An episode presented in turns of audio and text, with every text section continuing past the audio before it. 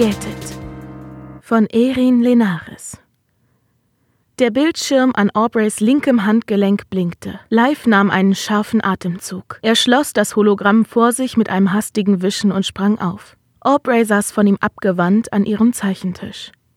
Vor ihr gab die Glasfront des Apartments den Blick auf die funkelnde Skyline von Polaris frei. Über den Hochhäusern ballten sich schwarze Wolkenberge zusammen. Sie warfen dunkle Schatten auf die Straßen, die das letzte bisschen Tageslicht aus der Stadt jagten aber Lives Aufmerksamkeit galt einzig und allein dem Bildschirm an Aubreys Handgelenk. Ein blauer Leuchtkreis pulsierte auf dem flachen Touchscreen wie das Herz einer fremden Kreatur. Mit drei Schritten war er bei Aubrey. Sie starrte ihn aus aufgerissenen Augen an, wobei ihre geweiteten Pupillen fast die gesamten Iriden verschluckten. Die Dämmerung hob die Schatten auf ihrem zarten Gesicht violett hervor. Ein Schweißfilm glänzte auf ihrer Stirn, reglos wie eine Porzellanpuppe saß sie da, nur ihre Hand verkrampfte sich um die Feder, von derer Spitze es schwarz auf ihren Zeichenblock tropfte. Darauf erkannte Live die Tuschezeichnung eines gesichtslosen Mannes, den hageren Körper in einen streng geschnittenen Anzug gekleidet. Aus seinem Nacken wuchs ein dunkles Gebilde mit Fledermausschwingen. Aubreys Hautimplantat blinkte noch immer. Scheiße, stieß Live hervor. Ausgerechnet jetzt klingte sich das Omneron in ihr System ein. Dabei durfte die Allintelligenz auf keinen Fall von ihrem Zustand erfahren. Aubreys Hand zitterte und ein dunkler Klecks fiel auf das leere Antlitz des Tintenmannes. Live wollte sie zu sich ziehen, doch obwohl er sie vorsichtig berührte, zuckte sie zusammen, als hätte sie einen Stromschlag erhalten. Ihre Hand warf das Tintenfass um und der Inhalt begrub die unheimliche Figur für immer unter einer schwarzen Pfütze. Wie in Trance tunkte Aubrey ihre Finger hinein. Dann hob sie die Hand und zog mit Zeige und Mittelfinger einen schwarzen Strich über Lives Stirn. Er erschauderte, als eine rauchige Stimme aus den Tiefen ihrer Brust drang. Dein Auge bricht um Mitternacht wenn tief in dir der Feind erwacht. Was lang für dich die Zeit betrug, stürzt dich nun in des Todes Sog. Live zwang sich ruhig zu atmen. Das war nur ein Schub, nur ein weiterer Anfall, wie sie seine Frau immer häufiger und heftiger heimsuchten. Er durfte sich nicht von ihrer Angst anstecken lassen, wenn er ihr aus diesem Moment heraushelfen wollte. Unter Aufgebot aller Selbstkontrolle unterdrückte er das Beben in seinen Fingern fasste sie bestimmt, aber sanft an den Arm und suchte ihren Blick. Einatmen, beschwor er sie und zog die Luft selbst tief in seine Brust. Ausatmen. Er ließ den Atem lang und gleichmäßig strömen. Einatmen, ausatmen. Aus dem Augenwinkel sah er die Pulsfrequenzanzeige auf Aubreys Handbildschirm. Das Herz in ihrer Brust flatterte noch eine Weile wie ein gefangener Vogel, doch allmählich fiel sie in seinen Rhythmus ein. Die Spannung löste sich aus ihren Muskeln und das warme Rehbraun kehrte in ihre Augen zurück. Das Licht an ihrem Handgelenk erlosch. Live schlang die Arme um ihren zierlichen Körper, vergrub seine Nase in ihrem Haar und saugte tief ihren Duft ein. Bleib bloß bei mir, wisperte er mit rauer Stimme. Aubrey löste sich aus seiner Umklammerung, um seinen Blick aufzufangen. Das Omneron wird mich nicht jäten, sagte sie. Ihr Tonfall war nun wieder warm und weich. Nicht heute, nicht morgen. Noch lange nicht. Ich bin doch erst 83. Dafür habe ich mir auch eine 30 Jahre jüngere Frau gesucht, versuchte Live zu scherzen. Keiner der beiden lachte. Ihr Alter spielte schon längst keine Rolle mehr, das wusste Aubrey so gut wie er. Das Implantat in ihrem Nacken verlieh den Menschen Unsterblichkeit, es sei denn, die Allintelligenz entschied sie zu töten. Nach fünf Generationen selektiver Fortpflanzung waren ihre Körper stark und schön, also jätete das Omneron anfällige Geister. Wer wusste das besser als Live? Sein oberster Mentalon. Aubrey lächelte traurig. Es tut mir leid, dass ich dir schon wieder Sorgen bereite, sagte sie leise. Aber denk bitte nicht gleich an das Schlimmste. Deine Patienten. Ihre Stimme brach ab. Das war bestimmt nur Zufall. Zufall? Live riss sich von ihr los und trat einen Schritt zurück. Ich hatte in den letzten 31 Jahren 892 Klienten. Weißt du, wie viele davon gejettet wurden? 47. 47, Brie. Das sind über 5 Prozent. Die Mortalitätsrate meiner Klienten ist zwölfmal so hoch wie im Bevölkerungsdurchschnitt. Aubrey presste die Lippen zusammen. Sie wusste offenbar nicht, was sie antworten sollte, also schritt sie zu der Küchenspüle im hinteren Teil des großen Wohnraums. Dort knipste sie eine Lichtleiste an, befeuchtete einen Waschlappen und kehrte damit zu Live zurück. Du und deine makaberen Statistiken, sagte sie, während sie die Tinte sorgsam von seiner Stirn wischte. Live spürte ihrer feuchtwarmen Berührung nach. Sie hatte ja recht. Seine jahrzehntelangen Aufzeichnungen, wer unter welchen Umständen gestorben war, fütterten seine Angst nur immer weiter. Dennoch kam er nicht davon los. Ich könnte es einfach nicht ertragen, dich zu verlieren, sagte er. Seine Brust zog sich zusammen bei dem Gedanken an den allmächtigen Computer, der im Zentrum von Polaris unter einer Panzerkuppel saß wie eine Spinne in ihrem Netz. Tausende seiner Spione rauschten mit jedem Pulsschlag durch Aubreys Blut und durch sein eigenes. Nanoroboter, die alle Vitalfunktionen ständig überwachten. Je nach Befund schüttete ihr mit dem Nackenwirbeln verbundenes Implantat passende Wirkstoffe aus, heilte Wunden, erstickte Krankheiten schon im Keim und regenerierte alternde Zellen. Es konnte jedoch auch Gifte produzieren, die innerhalb von Minuten zu Organversagen führten. Du sagst doch selber immer, dass das Omnat nur Blutwerte misst, meinte Aubrey. Es kann ganz bestimmt keine Gedanken lesen, also weiß es auch nichts von meinen Schüben. Live nickte. Das Reich der Psyche musste dem Datengott verschlossen bleiben, sonst wäre er selbst als Mentalon überflüssig. Das Omnat heilte den Körper. Für die Seele war er zuständig. Wo er versagte, kam um Mitternacht der Tod.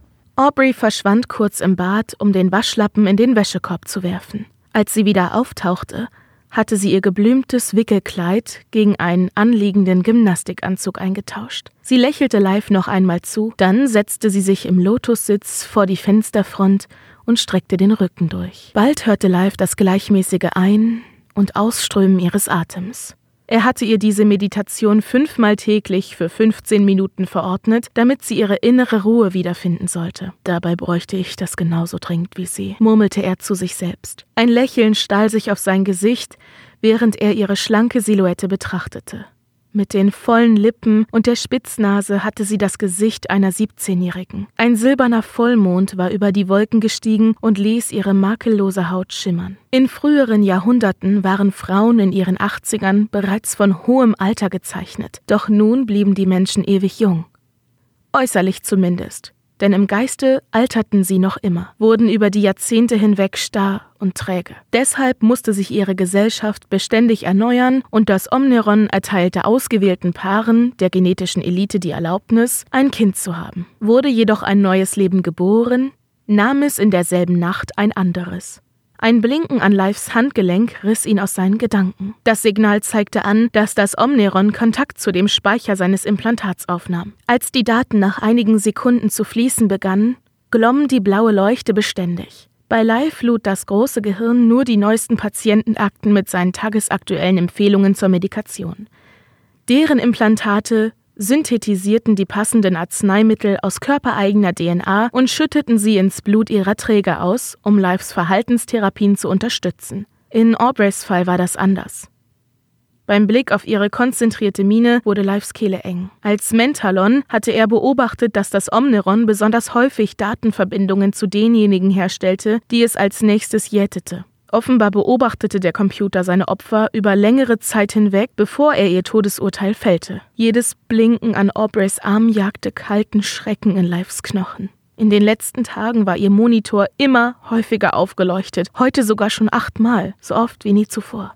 Live schluckte schwer. Auch wenn das Omneron keine Gedanken lesen konnte, gingen Aubreys Anfälle dennoch mit Herzrasen und Hitzewallungen einher. Was, wenn der mechanische Todesengel ihren Zustand doch wahrnahm? Schon vor Jahren hatte Live seine ehemalige Patientin für geheilt erklärt, um sie zu heiraten und vor der Jätung zu bewahren. Dafür musste er jedoch ihre Beruhigungsmittel absetzen und sie den Wahnvorstellungen preisgeben. Seither schottete sie sich in dem ehelichen Penthouse ab wie Rapunzel im Turm, damit niemand erfuhr, wie häufig die Dunkelheit noch nach ihr griff. Live betrog die Allintelligenz, doch tief in seinem Inneren wusste er, dass ihr nichts verborgen blieb. Der Schatten einer Lieferdrohne huschte über den Boden.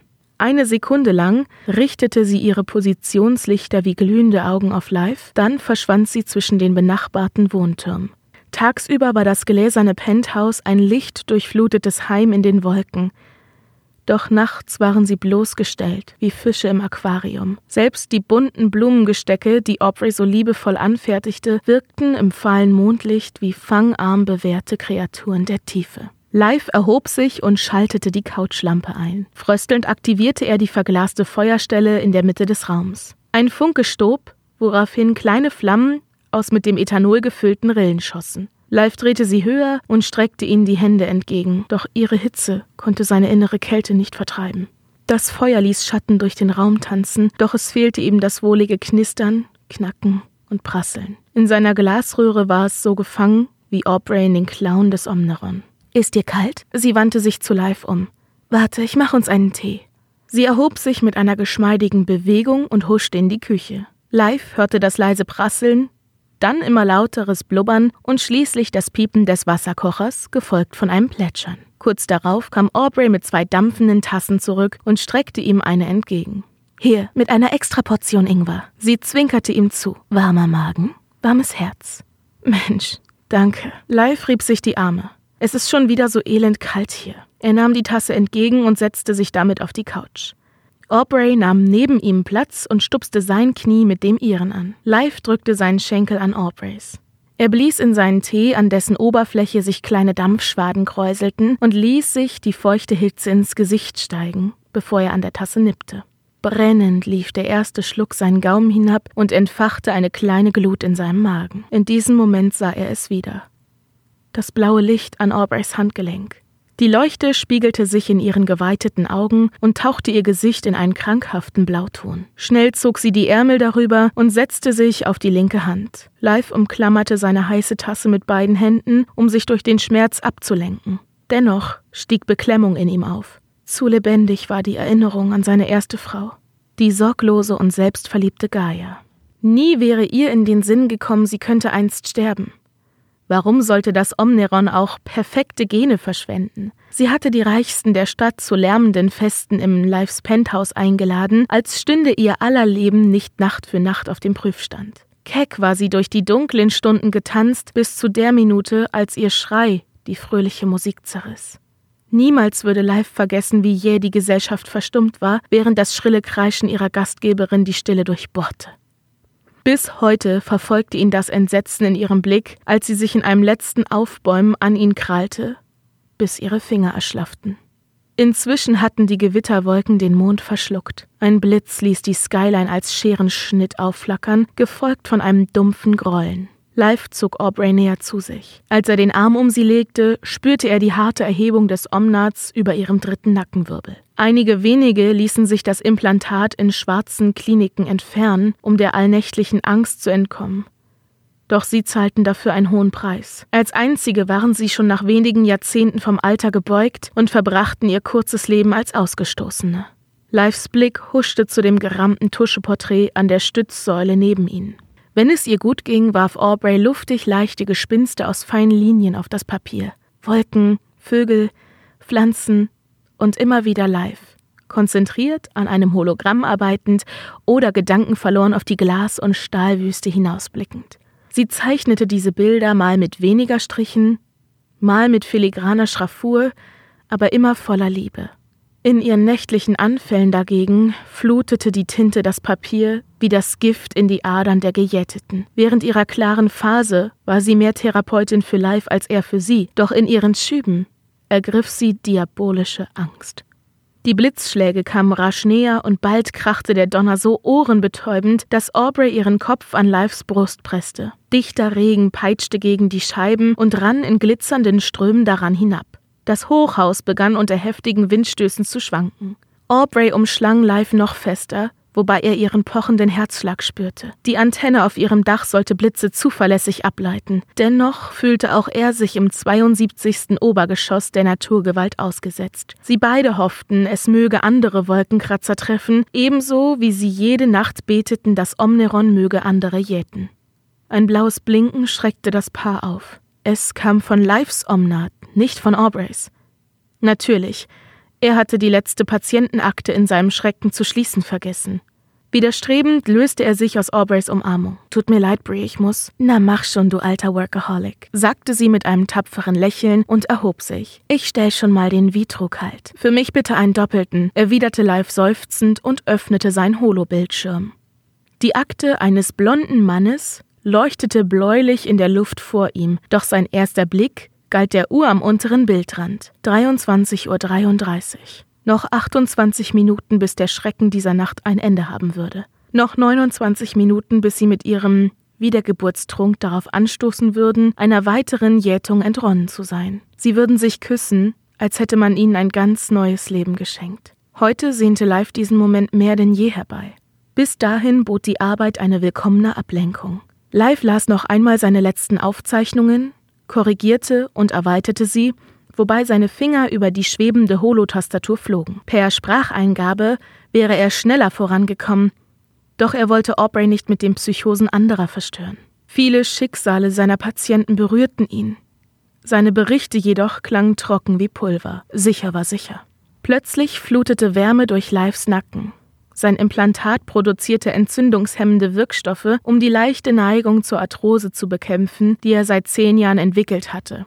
Die Therapie fühlte sich an, als läge eine Wärmflasche auf seinen Schultern und hätte wohlige Müdigkeit hervorgerufen, würde sie live nicht wieder an die Jätung erinnern. Die Omnate der Opfer produzierten um Mitternacht stoßweise Gift, wobei sie schlagartig aufglühten. Live gab in diesem Moment an, welche seiner Patienten Medikation brauchten, stigmatisierte die psychischen Schwächen vor der Allintelligenz. Verurteilte er sie damit zum Tode? Vor ihm glomm die Akte eines Mädchens mit fröhlichen Wangengrübchen und einem schwarzen Lockenkopf. Live presste die Lippen aufeinander. Einen Moment lang schwebte sein Zeigefinger über den Schaltfeldern, dann tippte er auf Befund unauffällig. Ein leises Summen ließ Live zusammenzucken. So spät schon. Eine große Zeitanzeige leuchtete über dem Couchtisch auf. Jede Nacht erinnerte sie Live und Aubrey ab 23.50 Uhr daran, ihre vielleicht letzten Minuten nicht zu verschwenden. Die eckigen Ziffern spiegelten sich in den Glasscheiben und tauchten den gesamten Raum in bläuliches Licht. Die Sekunden verrannen lautlos, doch auf Live wirkte das zuckende Display wie eine tickende Zeitbombe. Aubrey ließ sich neben ihm auf die Couch fallen. Sie beobachtete ihn von der Seite, doch er wagte es nicht, sich ihr zuzuwenden, aus Angst, seine Verteidigungslinie könnte bei ihrem Anblick zu Staub zerfallen. Live, begann sie mit brüchiger Stimme, doch ihre Worte versiegten. Dann gab sie sich einen Ruck. Bitte verzweifle nicht so. Ich habe es dir doch gesagt, ich bin noch nicht dran. Woher willst du das wissen? fragte er. Endlich gelang es ihm, sich von der Uhr loszureißen und Aubreys Blick zu begegnen. Die Sekunden flackerten auch in ihren Augen. Ich weiß es einfach. Und sollte es mich doch eines Tages treffen, fügte sie hinzu und schluckte, dann musst du ein neues Leben beginnen. Mit einer anderen Partnerin wärst du sicherlich schon längst zum Vater erwählt worden. Der Glanz in Aubreys Augen ließ einen heißen Kloß in Lives Hals anschwellen. Ein Baby. Wie gerne würde sie so ein winziges Wesen in ihren Armen wiegen und spüren, wie sich seine warmen Händchen um ihre Finger schlossen. Doch Frauen wie ihr blieb dieser Traum versagt. Niemals würde ich, begann er, doch Aubrey schüttelte den Kopf. Dann lehnte sie sich zu ihm und verschloss seinen Mund mit einem Kuss.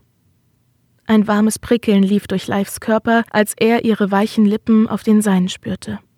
Ihr Atem kitzelte sanft in seinem Gesicht, erst ruhiger als seine angespannten Atemzüge, dann jedoch zunehmend schneller. Spielerisch zupfte Aubrey an seiner Oberlippe. Live gab ihrem Locken nach und zog sie an sich. Ihre Zungenspitzen trafen sich, zunächst vorsichtig erkundend, doch bald schon umtanzten sie sich wie pulsierendes Leben. Live entfuhr ein kehliges Stöhnen. Er vergrub seine Finger in Aubreys Haar, presste ihren Körper gegen seinen und verlor sich in diesem verzweifelt schönen Moment. Es endete viel zu früh. Ein klingender Signalton erscholl und die schwebende Uhr startete den Countdown. Noch eine Minute bis Mitternacht. Erschrocken löste sich Live von Aubrey. Das abrupte Ende des Kusses ließ ihn mit einem Schwindelgefühl zurück. Wie jede Nacht fassten sie sich an den klammen Fingern und sahen sich in die Augen. Sie würden sich nicht loslassen, bis die Angst für einen weiteren Tag von ihnen abfallen würde. Schweigend warteten sie und horchten auf den schnellen Herzschlag des anderen. Nur mit Mühe widerstand Live der Versuchung, auf Aubreys Omnat zu schielen. Jede Faser seines Körpers verkrampfte sich in der Furcht, es könnte wieder aufleuchten. Doch kein blauer Schein trübte Aubreys gerötete Wangen. Ihr Blick war ein Spiegel der Liebe. Quälend langsam tickten die Sekunden der Befreiung entgegen. Live wagte schon nicht mehr zu blinzeln, da sprang die Anzeige endlich auf Null Uhr. Er fixierte Aubrey wie eine Erscheinung, die sich jeden Moment vor ihm in Luft aufzulösen drohte. Doch sie blieb und drückte seine Finger. Keuchend stieß er die angehaltene Luft aus. Eine plötzliche Leichtigkeit erfasste seine Sinne und er spürte ein Lächeln auf seinen Lippen. Dann fuhr der Hitzestoß in seinen Nacken. Sie hörten Gejätet von Erin Lenares. Gesprochen von Bumble Bea. Eine Produktion von podyssey.de